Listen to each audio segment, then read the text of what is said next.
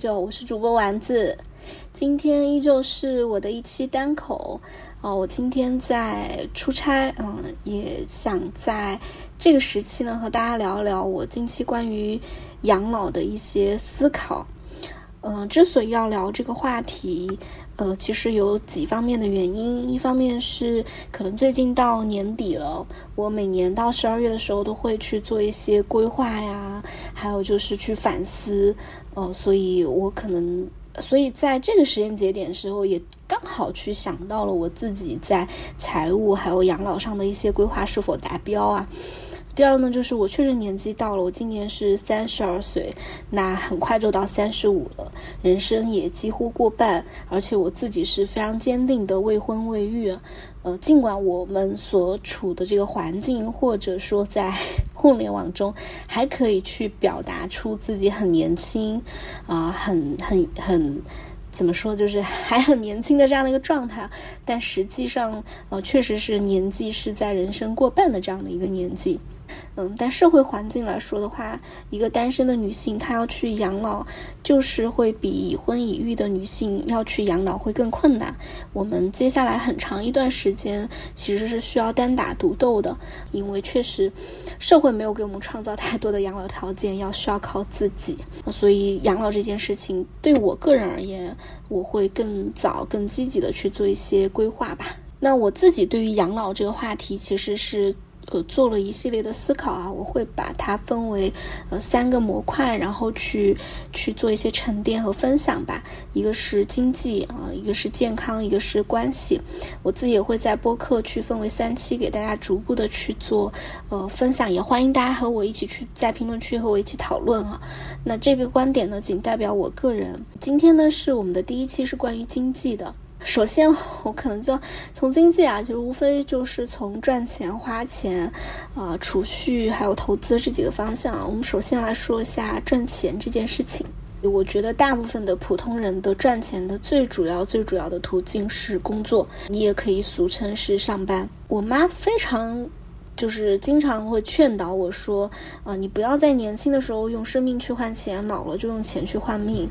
呃，但是。非常不好意思，朋友们，对于大部分的普通人来说，特别是我们这一代年轻人来说，这就是我们要面临的现实，这是我们最现实的一个结局。没有任何一个人在赚钱的时候是不不累不辛苦的，啊，你不是体能的呃消耗，就是脑力的消耗，而且越是年轻的时候，我们的时间跟体能就是生产资料，而且这个生产生生产资料是资本家的，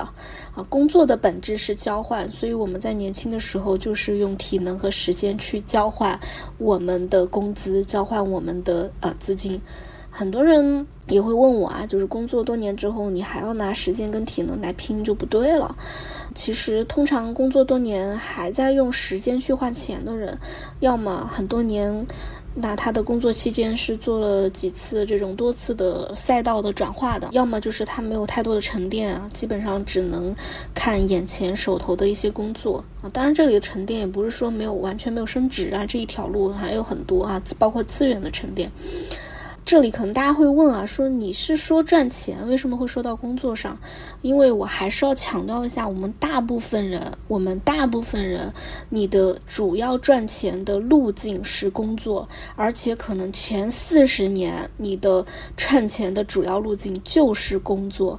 所以在这里，我可能会跟大家去讲一下，就是如果你早早的去积累，早早的去规划，其实你是可以在工作当中赚更多的钱吧。啊，我这里要举一个我自己的例子啊，我大学毕业之后其实是去到了一个规模化团队去做运营啊，其实大家可以理解就是相当于公司内部的一些服务吧。一一年不到两年的时间，我当时就做了最年轻的主管啊，但是那会儿呢，就是呃国内互联网兴起最后的一波红利吧。就是呃，一五一六年的时候，我当时会觉得这种公司内的这种服务是没有市场价值的，啊，所以我想出去闯一闯，然后在这个过程当中去换了 B 端的运营的赛道，后来也因为一些其他的机遇，还有一些呃，其他的一些原因吧，又做了现在的培训。我的这种变化，对于我们最开始去做这种公司内部服务团队的同学来说，会觉得哇，你很光鲜啊！你做了，你在工作上做了很多的尝试，然后你的呃视野，你看问题的角度也确实和他们不一样。对，这个是事实。但是。我是从，我也会从某一刻发现我自己变得很多，其实，在实际的这种收益价值上面没有太多的沉淀。有一次，我们有几个老同事去聚会啊，我发现和我一开始工作的同龄人，就是看人家一直在一个内部服务的这样的一个行业，感觉上行业没有我现在的这个行业那么的好，但是他的收入其实是比我高的。我仔细做了一些思考啊，我才发现说我自己，呃，转行的动作太多次了，而且其实。前几年因为互联网嘛，大家就是说转行也好，跳槽也好，它其实相对来说，呃，成本没有那么高，所以我会年轻的时候就会觉得说，那我是不是要去一个更赚钱的行业，或者说是啊怎么样一点的行业？虽然啊，我看起来每一次的这个转行都没有非常明显的收入下跌，但其实总的算下来，我付出的隐形成本就比同龄人高很多。因为他一直在一个行业，所以其实他的这些积累是可以给他带来收入的复利的。呃，如果我们一直在一个行业啊，当然我这里不是鼓励大家一直在一个行业。如果你在一个夕阳行业，那又另外一说了。但通常情况下，你一直在一个行业，如果这个行业就是它没有看起来说在往下走下坡路，那你前期要积累的是这个行业的工作的共识啊。前面比如说一到三年，这个共识。的基础上，只要你勤奋，你不吝惜你自己的本钱，也就是我们前面说的你的时间啊、体能，同时在这个行业里面你还有机会的话，那你大概率是可以升职的。啊，我们之前就讲说啊，赚嗯，工作是我们大部分人赚钱的主要途径嘛。那工作的本质也是时间去换钱，至少前一阶段是这样子的。那你升职之后，其实你的单位时间，你赚的钱就是要比啊基层的员工要多的，而且你在这里是可以累积一些资源的。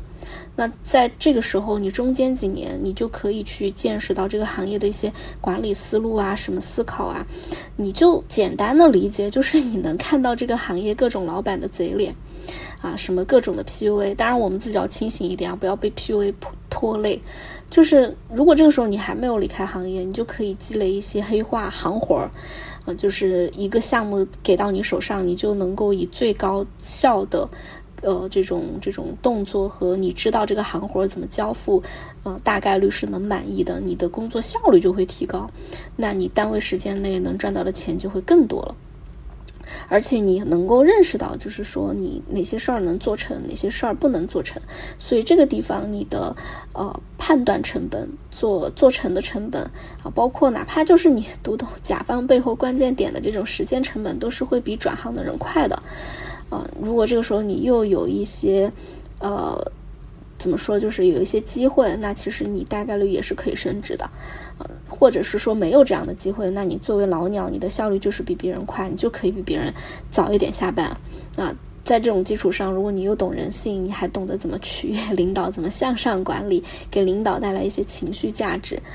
就是我在这里也跟大家说啊，就不要觉得给别人带来情绪价值是一件丢脸的事情，也不要觉得情商不是能力，啊，有些能力是在表面的，有些能力是在，呃，里子里的。就是，呃，我以前也会有这样的误区啊。当然，如果以后大家感兴趣，我也可以单独来讲。那这些都是一些能力，如果这种能力你自己也能够去收获，而且行业也有机会的话，你就可以升职。而且基本上这次的升职，你就可以在这个行业或者在这个公司里面去做一个中层的管理，而这个时候已经会比多次转行人，你的转行的人，你的路径的点起点就要高了，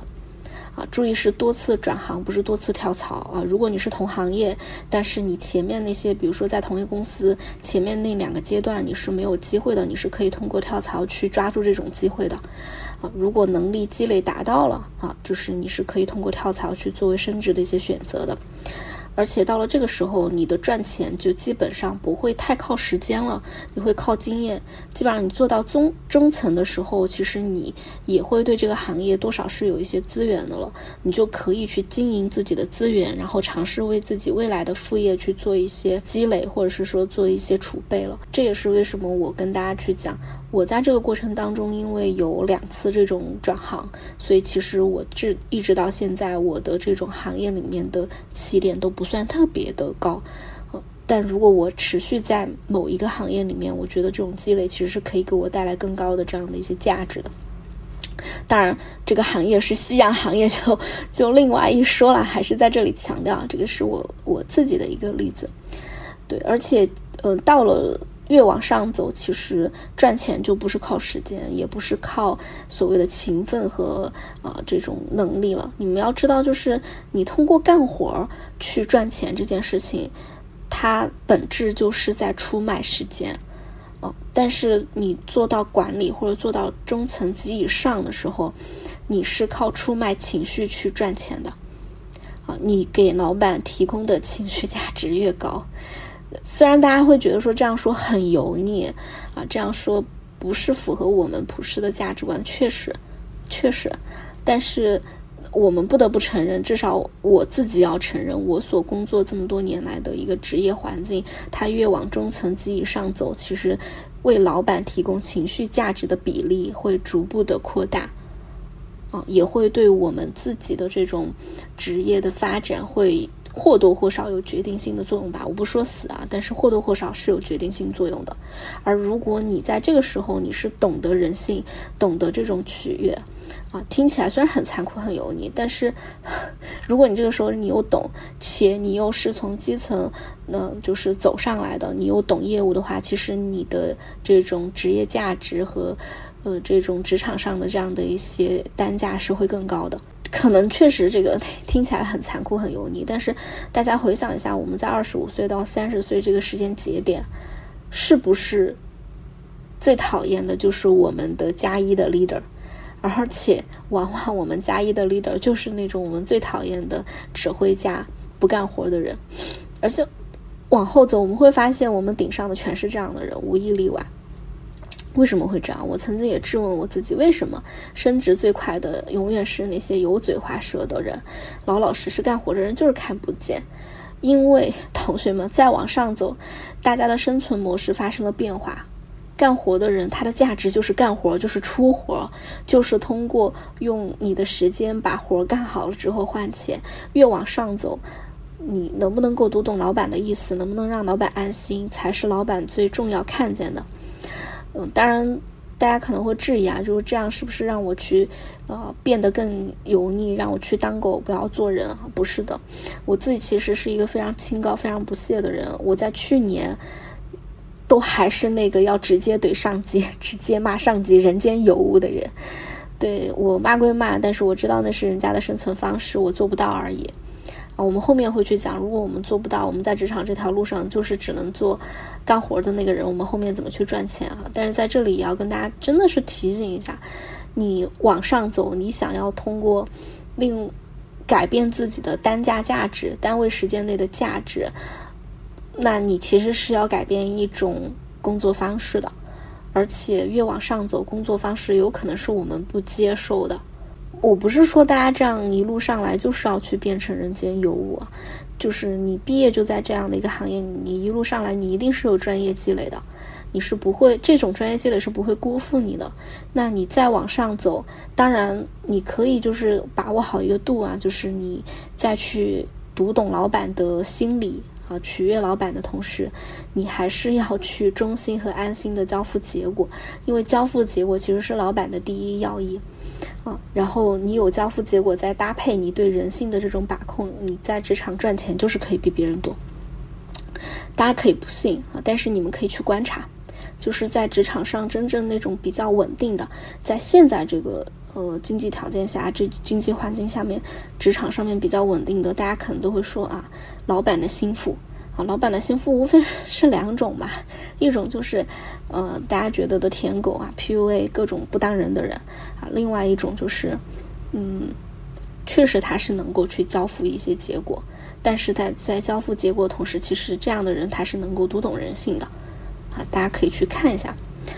那和我同样一个起点的同事啊，因为一直没有换赛道，甚至他都一直没有换公司啊，所以他现在在呃基地可以去做相对更高的一些管理，而且但是我呢，因为频繁的换了一些赛道，那目前为止我在我的自己的赛道里面的这个管理层级就是不如别人的，看起来很精彩很多变，实际上的这种收益上来看的话，其实是不行的。对，这个其实也是会给大家的一个提醒吧，也是我自己的一些血血泪的代价。当然，我也不后悔啊，我觉得也不是代价吧，就是我自己也不后悔。嗯，你在其他地方上肯定也是有收获的。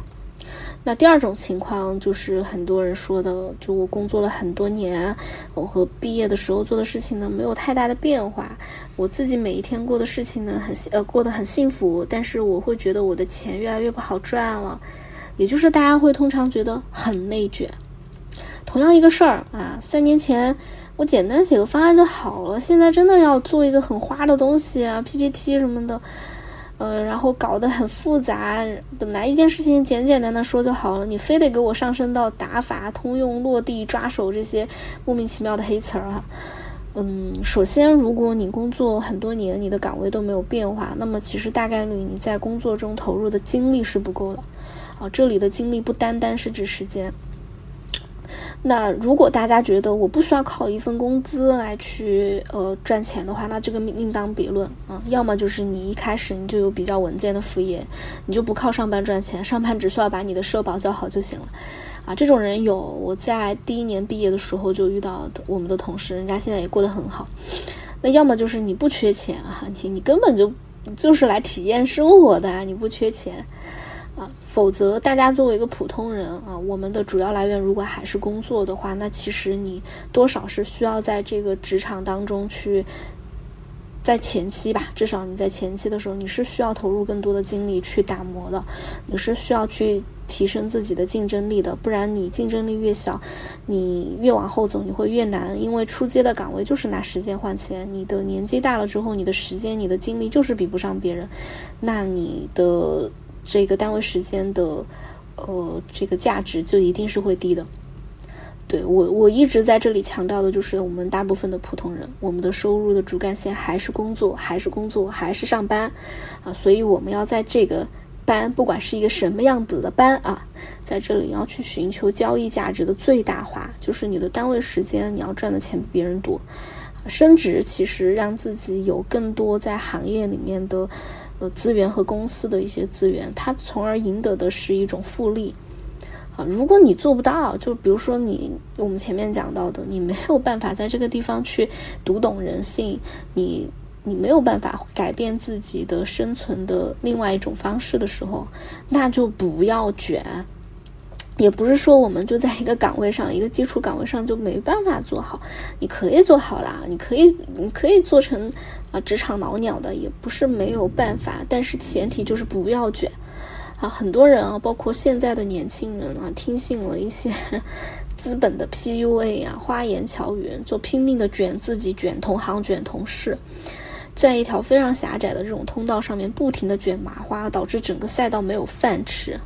啊，真的不要卷！我这里其实也奉劝年轻人，就是年轻人甚至中年人，如果你发现你的生产资料就是你能为这个工作付出的就只有时间跟体能的时候，我们要巧妙的去寻求的是价值最大化，就是我尽可能的获得单位时间最大的单位时间内最大的这样的一个价码。在这种情况下，我一定要保障自己还能留在桌面上。你卷，把自己的身体过分的卷没了，你。早早的就离场了，你你唯一的生产的资料就没了，那其实是得不偿失的。你举个例子啊，我举个举个最简单的例子，比如说你现在在一家公司，可能你一年拿二十万，我举个简单的例子啊，不代表所有人。然后，但是呢，相对来说，这个公司的氛围没有那么的呃轻松，呃，没有那么的呃压抑啊。相对来说，这个公司的氛围没有那么的卷。哦，你自己呢是通过你自己的经验，你过往对于这个行业、这个业务的理解，在你的所有能力能 cover 住之内的一一个一个工作的话，啊，如果在这种情况下啊，隔壁的公司非常非常卷，可能九九六都已经搞不定了，啊，恨不能零零七，但是呢，他多给你十万块钱。在这种情况下，作为一个中年人，我劝你就是不要去，因为这只会快速的压榨你对这个行业可以贡献的时间，压榨你的生生产资料，然后你就会发现你很快的就不能够在这个桌上了，你很快的没没得玩了，这个游戏你没得玩了。卷其实是一种向内的挤压，拼命的卷走别人是不会给自己留更多的空间的。啊很多人不理解什么是卷，我就给大家举一个例子：卷就是一条弹性赛道。这个赛道里面非常多的人的时候，反而这个这个这个赛道的空间啊，你就理解它是一个橡皮筋啊，它是一个橡皮手套。人很多的时候，这个橡皮会被撑大，反而它空间是大的。呃，然后你把别人卷走了，你一个人承担更多的活儿的时候。确实，其他的人就在这个赛道里面掉下去了。但是，这个赛道里面只有你的时候，这个赛道也就只有你这么大了。这个赛道也就只有你这么大了。但同样，资本是不会不会让你，你既然能卷走其他人，对吧？那你自然就能够做其他人的活儿了。所以，其实你并没有把这个赛道给卷宽，啊，反而是在把这个赛道给挤压，啊，挤压挤压了。更多的空间给挤压小，相对来说，你自己来说，你的通道也变窄了。因为你要记得，如果你为能够为这个工作提供的生产资料就是你的时间跟体能的话，那你卷走别人的时间跟体能，就只能够是让自己付出更多的时间跟体能，就是这么简单。所以，我我真的对于那些一天到晚在职场里面表现出奋勇前进工作的人啊，就是。说实话，真的有一点难评，很难评。真的，我不知道他们的本意是什么，但是就是很难评。以我现在的这个年纪阶段来讲，我是不会去，比如说内卷了，我都不会去卷别人，因为我都知道工作很难，而且大部分的人，大部分的人，我们就是靠出卖时间跟体力来换钱的人。对，所以真的没有必要。那你能够在公司里面做成的事情，不是。你的能耐，你不要觉得你卷了，你卷胜利了，这个项目卷给你自己了，哦，你卷了，你把别人卷掉了，你就有多能耐？不是的，你能在公司里面做成一件事情，不是因为你很能耐，是公司愿意把资源给到你，让你去展示你的能力啊。但是换一个人做。换换成那个被你卷掉的人来做了之后，不一定人家会做得很差。你通过卷去挤掉别人，你身上承载的只会比你原来更多。而同时，这条赛道、这个毯、这个橡皮手套、这个橡皮通道也被你卷的、被你自己卷的越来越窄了。之后，你未来的路只会越来越走，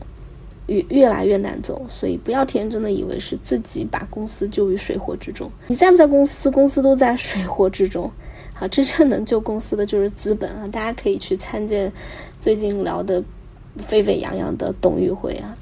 就是这么一个现状。工作作为我们主要的收入来源的时候啊，就是如果你有能力可以在同一个行业里面不断的升职加薪，那么你确实是可以去，呃。让自己的单位时间内的薪资变得更高的，而且到了一定的程度之后，确实不是靠时间换钱了，而是靠情绪价值去换钱。这个点大家要记得。但如果我们没有这样的能力，我们不屑去换另外一种生存方式的时候，那就不要卷啊，去找到你自己在这个行业和这个工作里面的单位价值最大化啊，否则让自己尽可能的在这个行业这条通道里面能够。一直玩到最后，大家要知道，就是交易交易，你如果不在场上，你就没法交易。你觉得你一年多赚了十万块钱，多赚了十五万块钱，但是三年之后全部榨干，那这个是得不偿失的。那这是为什么很多人说啊，我突然被裁员了，啊，我我突然下岗了，我会觉得我很难，因为中年失业就是很难。你一定要保障你自己有命在这个赛道里面，而且。也告诉所有的听友，不管你现在是否中年，内卷就是向内收窄，卷掉别人的道路，你一样会被收窄，而且你终将步入中年。我们就是普通人啊，所以其实理解好这两点核心。当然了，有很多很多的博主啊，很多朋友会告诉我，人生是旷野，不是轨道啊！不要在职场卷啦，裸辞，裸辞的人生有多爽啊！小红书的博主个个都是这么教你们的啊！我亲爱的听友们，我告诉你，如果你没有场外因素的加持，什么叫场外因素的加持？你有行业的资源，你有非常强大的。背后的资金啊，或者是哪怕你就算你在互联网，你要搞线下活动，你的人脉都要足够的广啊，等等，你没有这些场外因素的加持，那么在任何一个环境下，不管现在的环境好与不好啊，你哪怕就是在一个非常非常经济很向上的一个环境下，你去裸辞，其带来的压力都只会大于裸辞带给你的爽快。很多博主会告诉你裸辞很爽。啊，重启人生，啊，什么从大厂裸辞之后，我过得到底有多么的痛快？其实都是为了让你去看他的小红书，啊，都是为了让你去加他的微信群，让你去付费参加他线下的活动，然后告诉你，女孩子一定要做副业，一定要做博主，一定要去做小红书，小红书怎么样涨粉到十万？巴拉巴拉巴拉巴拉，真的别信。啊，你去真实的了解一下裸辞，你去真实的看看真正在做裸辞去做副业的人，他们真正的生活是什么？我身边裸辞或者被裁员的同学们，他们大部分的路径就那么几个：第一，去小红书当博主，啊，当职场博主，当裸辞博主，当穿搭博主，当各种博主。但是我人在上海嘛，上海人均博主。真的就是你在街头任何看到一个人，哪怕他不是网红，他没带摄像机，你都可他可能背后就是一个好几万粉的一个博主，就真的很这条路可能比比比上班更卷，而且那种卷是你你不知道他在什么地方卷你的。虽然所谓人生是旷野，但是这个旷野有可能是荒原啊！这个荒原上可能遇到狼，遇到狮子。你觉得工作啊，就是这个，呃，职场的这个环境很险恶，但是职场环境好歹围了一堵墙，大家的厮杀是在这个墙内在厮杀。荒原什么时候遇到危险，什么时候遇到老虎和狮子，你是不知道的，除非你有场外因素的加持。这就是我前面讲到的，你们真的去真实的了解一下裸辞和做副业的人的真正的生活，你再去决定你自己要不要裸辞。这是第一种啊，做裸辞做博主的，或者被裁员做博主的。第二个就是他们进入了保险行业做经济啊，我身边这样的朋友确实很多。呃，这样的生活呢，我其实去了解过，有一些确实他们转行转得很快啊，也能够去呃。带来一些正向和积极的一些呃反馈吧，但是有一些确实也不行，这个就见仁见智啊。我没有经验，我也了解的不多。第三就是自己会去搞一点小生意，比如说大厂呃那个裁员了，赔了一笔钱，那刚好有笔钱，那现在找上班也很难嘛，那就自己去搞点小生意什么的啊。具体的这个收入到底怎么样，这也是见仁见智，我没办法在这里给大家一些。呃，建议啊，第四就是接着找个班上啊，找工作，石沉大海，各种焦虑，基本上就这四条路径。而我身边真正能把副业做得很好的人，基本都是还在职的人。呃，比如说我前几期聊到过的一个大厂的总监，然后自己还在做一些电商的一些工作，就是每天下了班以后自己做，自己去选品等等。我其实是非常不鼓励裸辞的，在任何一个时间阶段吧，除非你自己真的是有一笔 fuck you money，这个我们后面也会讲啊。我自己其实是裸辞过的，我裸辞的那个时候还是一六年，就是经济还是还算是一个。一个上周期的这样的一个状态。首先，我自己肯定是玩了一段时间的，玩了一段时间之后，我再去找工作，其实 HR 筛选的时候都会问你为什么你要有一段空窗期，更加不要说你现在的这个环境了。我非常不建议大家裸辞去做副业。大家觉得副业斜杠青年很好听，然后博主说的生活很美好，脑子一冲动就去了。我换一个词啊，就是兼职，大家是不是就觉得没有那么冲动了？对副业本质来说，其实就是另外一种形式的兼职，只是兼职听起来不好听，啊，副业感觉下班之后有一个小生意，呃，兼职和副业的区别就在于，兼职其实它的本质还是在用时间去换钱，而副业是需要通过自己的天赋和认知去打造自己的商业模式的。我举一个简单的例子啊，假设你是寺庙里面的和尚。你白天和师兄弟一起去挑水，这就是你白天的工作嘛，对吧？你每挑一桶水卖一块钱。兼职是什么意思？兼职就是师兄弟都下班了，你晚上继续去挑水。那么你白天卖水的时候，就比师兄弟有了更多的水了，对吧？那你就能卖出更多的钱。啊，前提是有更多的人也愿意买你的水。啊，这个就是这兼职。其实就是还是时间换钱嘛，你付出了别人比别人更多的时间。副业是什么？副业就是你下班之后呢，你自己选择修渠道，啊，让这个水呢流到寺庙里面去。这样子呢，你既可以把水以更便宜的价格卖给游客啊，也可以把水以更便宜的价格卖给师兄，因为你有源源不断的水可以为自己创造价值嘛。但是副业前期，所谓的那个修渠道是非常费功夫的，也是非常费资源的。而且你自己要确保是你有这个能力修渠道，啊，你是看得懂图纸的，你能设计，啊，你能全盘把这些渠道能够修明白。大家想一想，那些就是做小红书、做博主、做直播的人，你要能选品，你要有差异化，你要能写文案，你要有直播团队，或者说你自己就得是一个直播团队，对吧？就是一个小的运营团队。可能都不一定能把直播、能把博主、能把带货这件事儿做明白。你自己因为在大厂运营做了几年，你要想出来之后去把这事儿做明白，你先问问自己，你到底对这事儿明不明白？就简单来说，你想要去修那个渠道，你先要确保你自己的天赋到底是在修渠道上，还是在设计渠道上，还是在水的包装上，还是在水源的寻找上，还是在怎么样？因为这是一个很复杂的工程，而每一个人的天赋是不一样的。如果一个连立体几何都学不明白的人，你让他去修渠道，很有可能修不好渠道。所以这也是为什么裸辞前期去做呃去裸辞去做副业的人，他其实会发现他前期投入了非常多的时间再去找自己的天赋，反而是你在在职的期间，你可以很快的通过自己熟悉的这样的一个环境去找你自己擅长什么，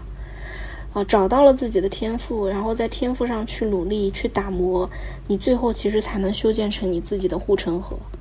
这个才是真正的副业，所以你前期是需要花时间的、花成本的。而如果你裸辞了，你的这个时间成本是可能就是石沉大海。我也自己举一个我自己的例子吧，我是二二年十一月到上海的，我二二年的时候就想过在职做博主啊，我最开始在 B 站拍我自己的猫啊，想过我用四川话啊配音给小猫配音搞剧情，但是我失败了。因为我和我的猫都没有表演的创意和天赋，我的猫真的没有看镜头它就不看，你说你怎么跟网络那些网红猫猫比嘛？后来呢，我又想说那小红书嘛，小红书去搞直播啊，搞什么减肥健身，我发现我真不行，真不行。为什么？因为我一对着那个镜头，我的眼睛就会很不自然。这真事儿，就是人家有一些人面对镜头，面对。直播他是不会害羞的，他就很自然，大家看着他就是有亲和力。我那个拍出来那我自己都觉得不好看，你这个怎么弄嘛？根本就没法弄，这就是没有天赋，我自己都都觉得不行，那你怎么去直播给卖给别人？所以我觉得我我无法做，直到我发现说我做播客。呃，我在录制的时候，我自己首先我对这件事情并不畏惧，我没有那么害怕。第二就是我稿子的逻辑没有大的问题，我自己能够顺着这个稿子的逻辑，我可以很顺畅的表达出来，不是读，而是表达，就是我自己对对我的稿子有感情，有起伏，不磕绊。第三就是我创作稿子的时候，我没有那么多的难为情，我觉得我可以尝试做这件事情。我不敢说这是老天爷赏口饭吃，但是我。觉得至少在这条路上，老天给我留了一口汤，啊，其实这就够了。依靠这口汤，那我首先第一件事情就是我要坚持去更新。大家如果仔细去发现，会觉得会会能够观察到，我十一月其实就没有坚持更新，就是在这条路上，你会累的，肯定会累的。然后后面我还是会说啊，那我有意识的去建立自己的播客计划嘛，什么主题啊等等，那才会有后面的一些内容啊，也不是一开始就定位好的，就真的是要投入时间开始去做。然后第二就是我自己也得去跟着这个市场，跟着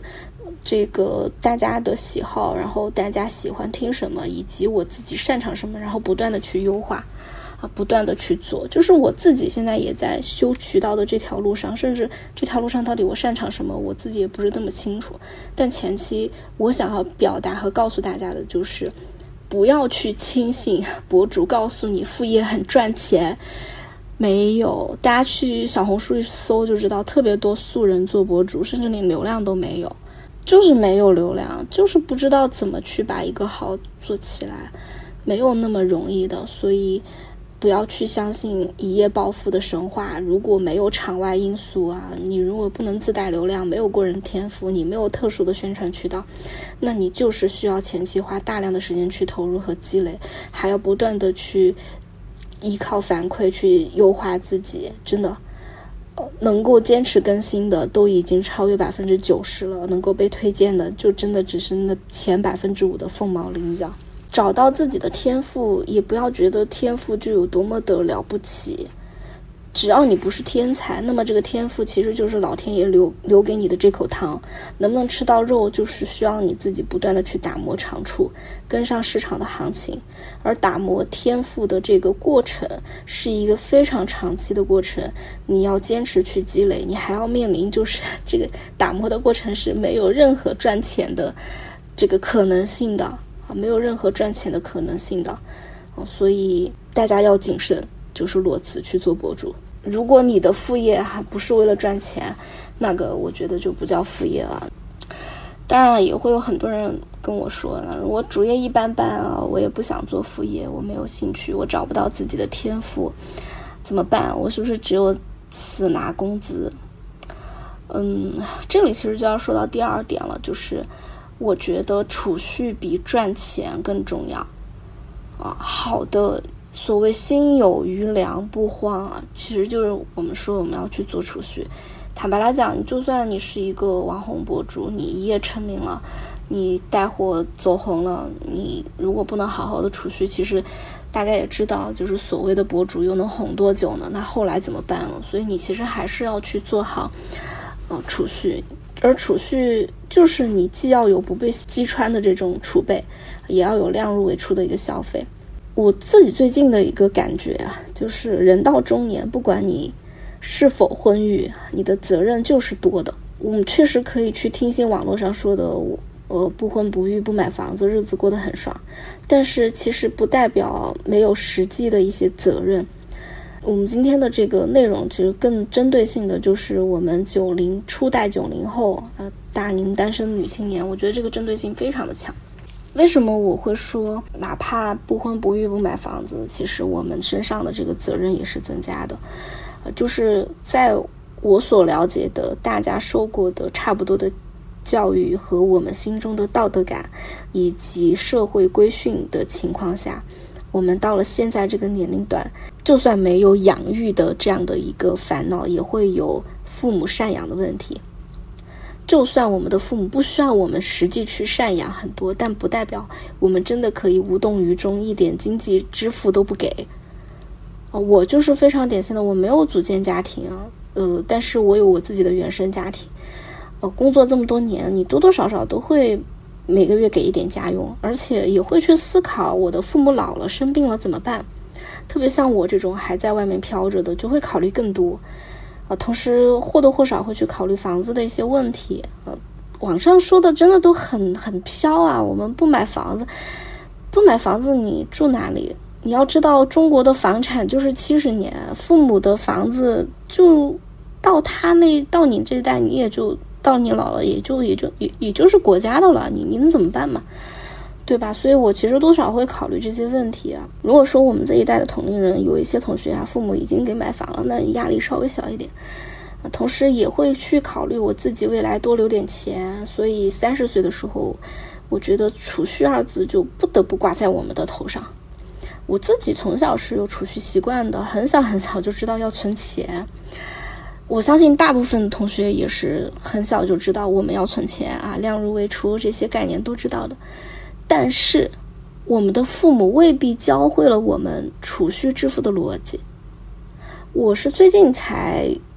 也不能叫弄明白吧，就是我才反应过来，其实我过去的那套存钱是不管用的。为什么呢？因为我最近打算买一本书给我侄子啊，我每年都会给我侄子买书。然后这本书叫《小狗钱钱》，我觉得他到了这个年纪，应该要去学一点简单的对储蓄、对金钱有一点概念。然后我自己就打开翻了一下，我就发现里面讲了很多简单的道理，我们这一代成年人未必都懂。没有看过的，真的初代九零后的姐妹们，我真的强烈建议大家去看。这里真的不是广告。就是你能发现说，在这么一本写给儿童的书里面，他会非常简单告诉你什么是通胀，怎么去计算通胀之后你的钱还值钱。你想想这些概念，我们这一代人真的有多少人是知道的啊？什么叫做你的心愿的清单啊？等等，就没看过，大家自己去看。我简单的总结一些。我觉得我生活中用得到，或者大家就生活中可能用得到的一些点吧。第一个就是，你的储蓄至少要分三份。可能我们所有人都知道存钱，每个月发的工资啊，多少攒一点啊，或者说固定攒一点啊，等等。但是往往我们就只存一份钱，就是工资发下来之后，每个月存一点钱啊，甚至有些人都不是定定点、定期、定量的存。啊，有些人就是有钱了我就存一点啊，随便存一点，反正只要在存就行了。我知道我手里有钱就行了。这些钱你就会发现，说你真的要急用的时候，你就只有一份钱可以挪用。你稍微多个地方有灾难的时候，这些钱就不，就是就不够用。就人到中年，至少要有三份储蓄。第一个是你固定的雷打不动的钱。你甚至可以去存定期等等都可以，这个钱是用来你去做长期的长周期的这样的一个复利的，你可以存少一点都没问题。但是你这笔钱你要往二十年、三十年往上去看，也就是说你至少短期吧，十年之内吧，对吧？你十年之内你这个钱可能不太会用到它，也就意味着你中间不能去消耗。这笔钱大概率都是为了保障你日后养老的。大家不要觉得养老是你今天的工作，不是你工作四十年以后一下就有了的。你不要小看时间的复利，你这笔钱就存下来，哪怕你去存个定期，或者你去银行买一些，就是呃低风险、非常低风险、非常低风险的一些一些一些产品都够了。但是到了退休，这就是一笔，我不说大，但是至少是一笔可观的数字。而且有了这笔数字，你的心里是。就可以开始有第一份安全感了，因为如果比如说你现在手里有三十万，但是突然家人生了大病，突然自己被裁员了，突然自己身体遇到了什么问题，你会发现你就只有三十万，你会发现一笔固定的存款是解决不了多个问题的，所以你需要有一笔固定不动的钱，这笔钱只要没有生老病死的大问题。只要不是救命的时刻，都不能拿出来。第二笔钱呢，你需要去为你完成一些较大的开支去做一些存存款啊，比如说你有像我，我有装修的这样的一些问题啊，或者是有买房嘛。当然，根据个人的需求啊，我这里也不鼓励买房啊。或者简单最最最简单来说，如果你都没有什么需求，你说我欲望很低，我我我不买房，我什么都不做，你就为自己存一笔 fuck you money，就是你随时可以去离职的底气的钱。大家想想，如果我们从我们工作第一年开始，根据自己的每个月的收入水平拨那么一点点钱出来存给你自己的，作为这个叫离职保证金或者什么样的这种钱吧，对吧？那你到现在其实也是一笔不小的数字了。如果你自己又很有幸，你又拿到了赔偿，那其实你是会比同样被裁员的人心里更有底气和保障的。所以这笔钱大家千万不要忽视。但这笔钱你单次的储蓄金额呢，要稍微比第一份钱要稍微高一点点啊，因为现在的这个经济环境，你并不知道你什么时候，对吧？你可能就面临没有工作，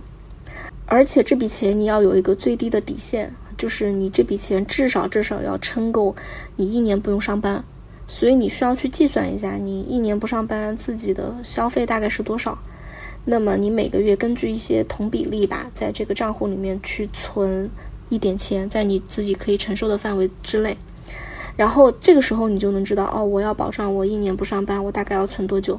也就是说，我要在现有的工作环境，或者说不间断工作环境里面，我要赚多久的钱？啊，这个其实也是保障我们自己在工作当中情绪稳定的一个方法啊，不会因为一时冲动看谁不顺眼，脑袋一热就把老板给炒了，啊，真是没必要。会工作的时候，你会更清楚的知道你是来赚钱的。你不是来交朋友，你不是来去调节情绪，你不是来怎么样的？但是，当时当你的这个账户的余额不断的在增加的时候，其实你的工作的底气是更加强烈的，你更有更能够勇敢去裸辞。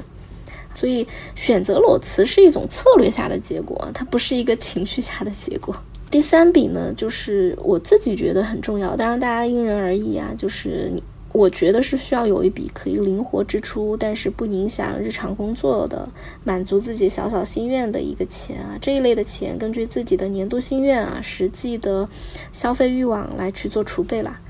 啊，举个例子，如果我今年想要换手机，那我大概可以看一下啊，一个最新的手机啊，我自己的诉求假设它在七千左右啊，那我明年大概什么时候换？那我每个月预留一点点钱出来，时间到了我就可以换了。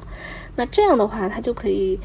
呃，就是预留。比如说，我们要买一些大件，我们想要去一次比较远的旅行，或者是说我想要再去升职，啊，把自己的学历再提一提的时候，我不会影响我自己的生活，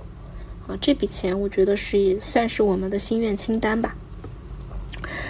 也给大家说一下，就是大家不要害怕，或者说不要怕麻烦，把钱分在不同的账户当中。也不要觉得这些钱加起来很多，但是分开看呢，心里就多多少少不舒服，觉得就这么一点钱能干啥呀？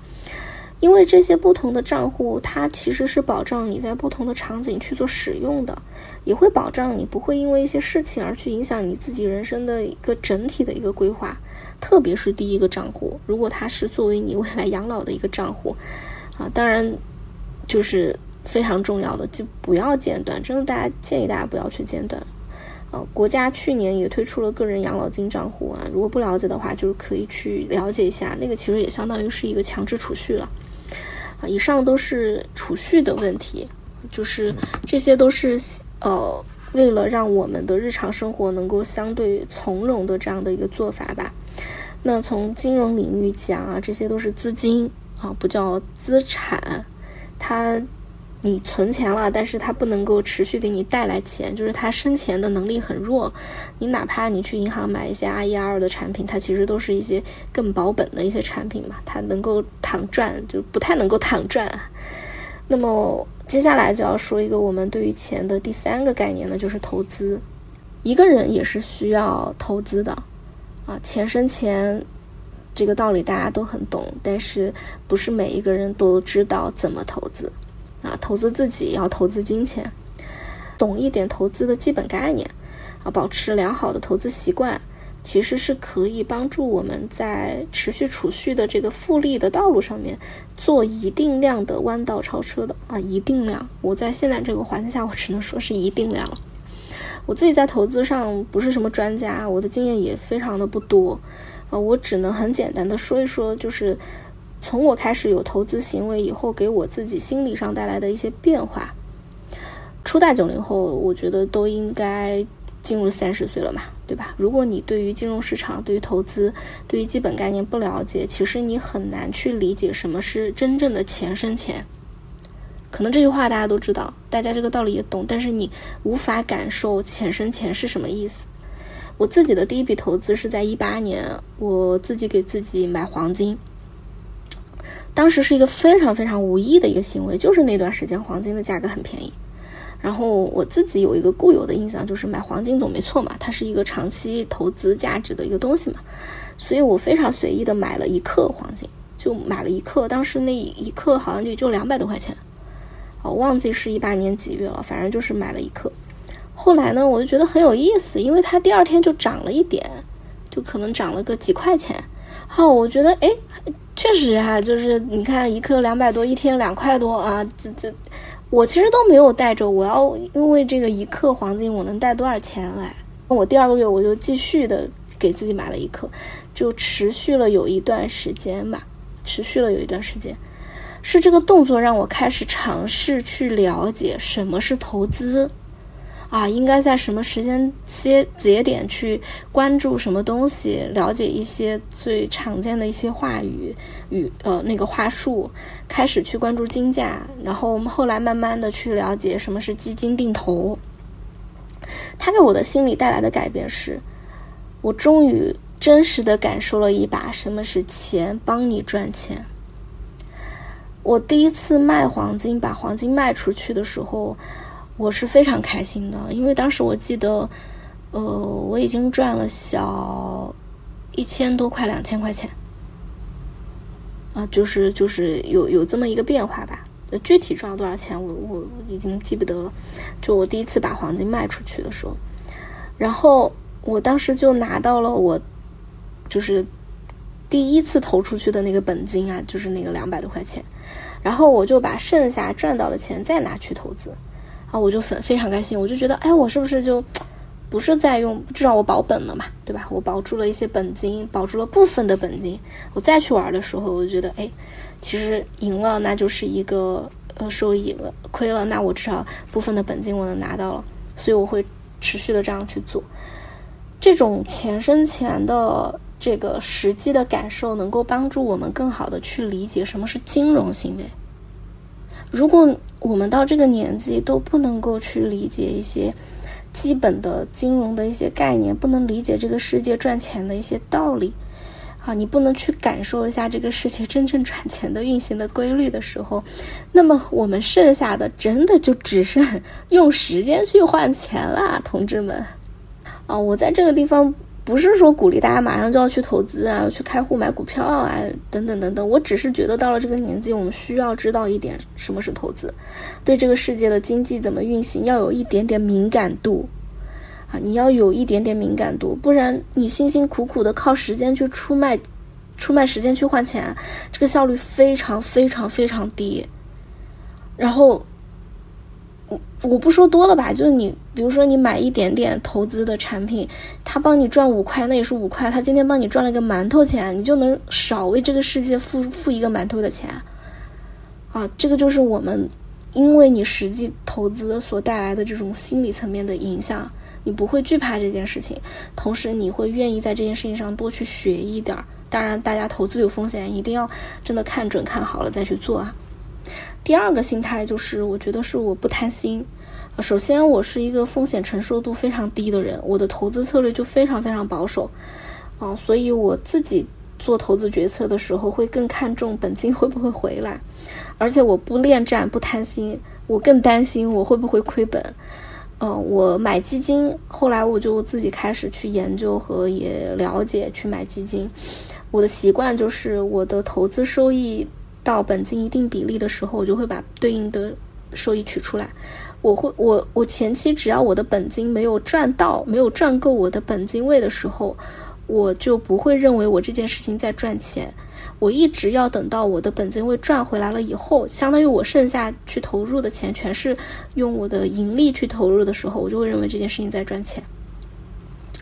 而且。当然了，就是我这样的一个行为啊，肯定不会赚很多很多钱啊，因为你持续在捞钱嘛，持续在把钱赎回来嘛。但是，呃，它有一个好处，就是你，你，你，你不会亏太多。你相对来说虽然是保守的，但是你不会亏太多。而且你始终有一个概念，就是你得先把本金收回来，同时呢，你又能够感受得到一些就是赚钱的一些快乐。啊，这个就是我觉得是我的心态吧，这种不贪心、不恋战，啊，不要觉得今天呃基金涨了啊，我持续去投啊，怎么怎么样，我没有这种心态的，涨了我就觉得这是运气，这是老天爷给了我一点钱，啊，我对应到了一定比例之后，我会把我的相对应的本金给拿出来，然后剩下的我用我所谓赚到的钱再去投，啊，这个就是我我我的一些操作吧，对，所以。这个只是我个人的选择啊，也不代表大家都要去去操作。大家可以根据自己的一些情况去操作。呃，做投资这件事情让我更关心这个世界的经济运行的逻辑。然后我对于金金融的这种投资也好，运行也好，包括比如说呃世界的这种货币体系也好，更敏感了。然后你更敏感之后，你会愿意花一些时间去关注啊这个方向。你会越来越多的去积累自己的一些投资的一些概念和知识，以及你的一些根据自己的偏好去做一些小的尝试。一方面，你能够感受到什么是钱给你带来了钱，给你带来了复利；另一方面，你会有一定的底气说：“OK，我未来并不是一个只靠时间去赚钱的人，我可以慢慢通过学习去了解，呃，钱生钱是一个什么样的道理。”大家不要怕晚，因为你要知道。呃，投资是也是一个长线的事情，只要在你可控的这样的一个成本范围内，你都是可以去做尝试的，啊，这是投资吧？因为我自己没有什么特别多的经验啊，因为我确实是一个很保守的，但是大家如果有兴趣的话，也是可以去，呃，在播客上面去学习啊，包括像知行小酒馆啊、面基呀、听懂掌声这些播客都是非常好的，啊，教大家怎么去学习投资的这样的一些播客。啊，我我个人在这里就不多去赘述了，但是我要强调的就是，这个年纪你可以去懂一点啊，世界经济运行的逻辑啊，一些底层的钱生钱的这样的一些逻辑，这个只有好处没有坏处，好吧？听了很多啊，然后我相信呃有很多人啊，包括我自己啊，我我自己算了一下，我都会拿起计算器啊去算一下，就是我又存钱啊，我又要投资啊，我还要把钱存成好几份。我没有什么花的了，我没有生活费了。嗯，怎么说呢？确实，我们越到中年，越会觉得自己虽然赚多了，但是花销也多了，能够留给自己的钱和空间都不多。所以，其实我们的消费是需要量入为出的。我自己有三个做法吧。第一，就是先停掉外卖，先停掉外卖。朋友们，外卖真的很贵。我自己在播客的第二期就说过，尽量不点外卖，自己做饭。我非常认真的对比过的。呃，上海平均一顿外卖五十块钱，而且在这个价位的外卖，你是吃不到所谓的健康饮食的。真的不要给我瞎扯什么健身餐啊！你只要有勇气去了解那些低于五十的轻食制作环境，你就知道，你只是比同价位的高碳餐饮。高碳饮食，少吃了一点调味料而已，一顿五十，那么一天就是一百块钱，而且还不算早饭，一个月就是三千。你想想，你要攒多少？你储蓄，你要储蓄三千，都是一件让自己觉得挺难的一件事情，对吧？如果你完全不储蓄，那么你的工资。你就可以随便造，就是你完全没有没有储蓄的这种习惯，也不投资的话，那你工资随便造吧你。但如果你要储蓄，你衣食住行，光是食这一项你就已经超标啦。啊！但是做饭，你要吃轻食那可太便宜了。盒马，我不都不说美团买菜，就是盒马一包吐司，非常普通的吐司，十块九毛钱。如果你遇到打折，遇到星期五九块八就可以买到。一包吐司六片，你至少可以吃三顿啊！你中间就加点番茄、黄油、午餐肉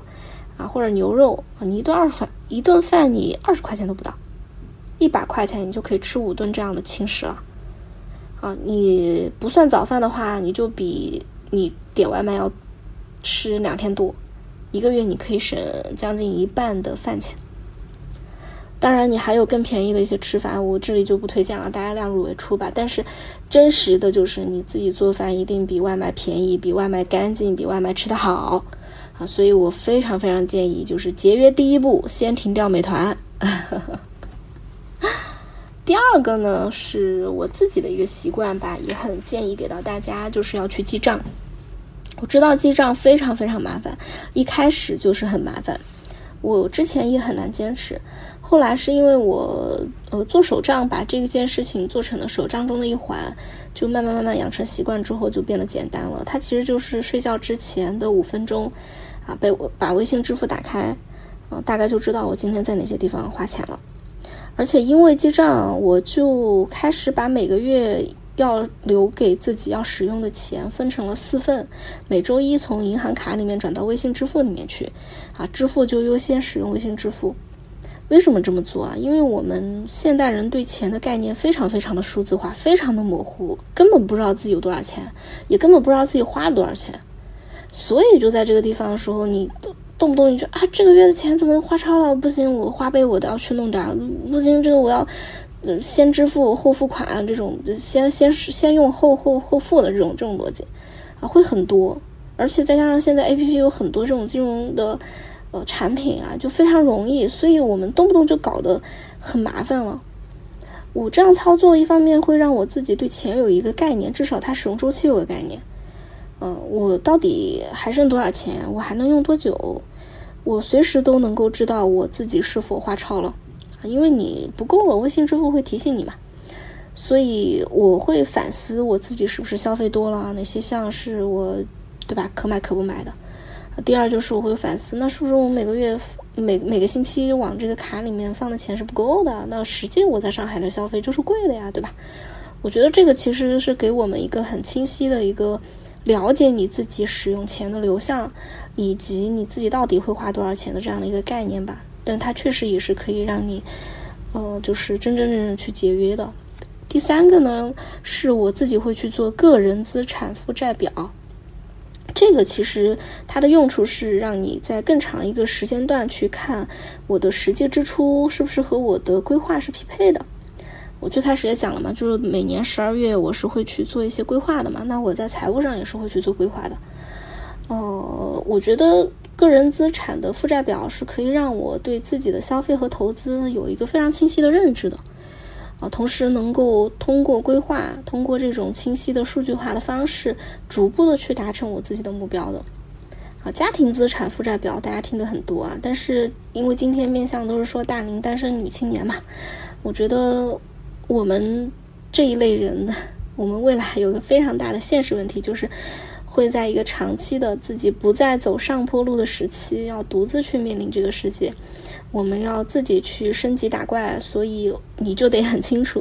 啊，你自己有哪些装备，你需要哪些装备，你有哪些退路，你有没有退路，这些都很重要。呃，所以资产负债表就是这样一张表，把你的装备、你的退路、你需要的装备、你的环境给你罗列的很清楚。我自己做的资产负债非常简单，而且我觉得大家也不用做的非常专业。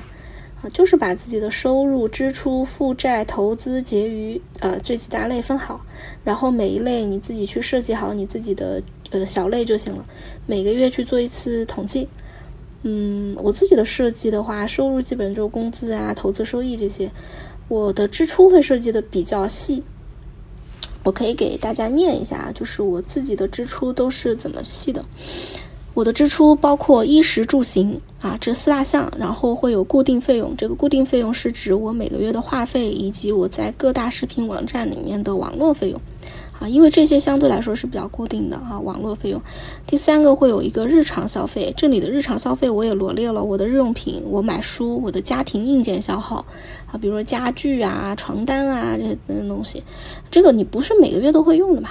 然后第四呃，下接下来一项是我的宠物支出，呃，还有一项我的父母家用，我个人保险支出。大家可以发现前面的这一二三四五六七八九这九项基本上就是我的非常非常固定，可能不太会发生，呃，就是每个月都会支出的一些东西嘛。然后往下就是一些呃重要优先级没那么高的，比如说社交网络。啊，就是你，呃，我们有时候，比如说你在网络上社交啊，你你可能多少会花点钱啊。然后电子产品，电子产品它不一定是每每个月都会有，啊，你可能半年或者说一年你才会去做一些替换啊。而且这里电子产品做好了备注，就是你的硬件迭代啊、更换什么的。还有娱乐支出，娱乐支出你每个月多少会有一些，但是它不一定固定，啊，还会有一些其他。也就是说。我们收入一点点，但是我们每个月的固定支出其实是蛮多的，啊，所以你是需要去看你在哪些项上面是可以去做一些呃，就是呃，可以去做一些压缩的，啊，这是我对我自己啊支出的一个分类，然后我会重点说一下负债。啊，负债其实就是我们刚刚讲到的，我们现在的金融支付非常的方便啊，各个 A P P 都有金融产品，这些东西非常容易让我们失去对钱的感觉，所以我自己会在负债上面也罗列很多，啊，比如说会呃，我首先负债就会有房贷嘛，就是呃，另外的话就是会有一些金融上的这样的一些，比如说负债渠道啊。我自己会有一个目标，就是我二四年就绝对不要有什么花呗啊、白条啊什么这那的东西，而且我会去记录我每个月到底在这些上面花了多少钱。呃，同时的话，呃，如果我们能够把这些东西一步一步关闭掉，啊，其实我们会更加了解原来我们只有这些钱。呃，不要看自己在大城市，呃，搞什么办公室白领，感觉自己很有钱，其实没有。而且同时，你只有这一点钱的时候，你会反思这些东西是不是你真正想要的，你是不是能够缓一缓，嗯，然后这个其实也是能够让自己更聪明的一种方式吧。所以二四年给自己的目标就是关闭这些东西。投资就不说了，刚刚有讲过一些啊。然后结余的话，我的分类其实主要是看。呃，我原来的哪些规划多了，那可能就是会在单项上结余下来，或者是我的哪一部分投资它有效了，那它就会在本金上面有多的一些收益跟结余。这样的话，它能够让我更清楚的知道我的哪些行为是值得坚持，啊，哪些行为是要放弃的，啊，这个我觉得也蛮重要的。呃，整体看来，在我的。概念和感知里面，我觉得养老这件事情，它不是一个突然走到我们面前，啊，不是说今天别人说一句“大龄单身女青年怎么养老”，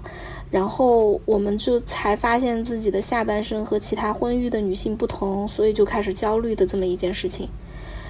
啊，也不是说我们到了五十岁，或者说突然有一天被裁员了，没办法工作了，然后发现自己真的有一天会无儿无女无存款。呃，会到一个惨境，然后没办法养老。对于我来说，或者说对于和我一样的这样的就是单身女性的青年来说，养老真的是一件非常需要好好规划、提前准备的事情。它就是你从此刻一直到七十五岁，甚至是更老，都需要一直持续去关注的事情。既然我们选择了终身单身这条在现实社会当中比婚育更加艰难的路，那么我们真的就要提前去做更多更好的准备。我们从此刻开始去计划、努力、去储蓄，其实一点都不晚。不要不相信时间的复利，要知道积跬步，时间就会给我们惊喜的。好啦，今天的节目就到这里啦。弄堂煮酒在小宇宙、苹果 Podcast、QQ 音乐同步播出，也非常欢迎听友们在评论区关于养老这件事情提出自己更好的建议，或者和我讨论交流想法吧。本期就是这样啦，希望你今天也开心，拜拜。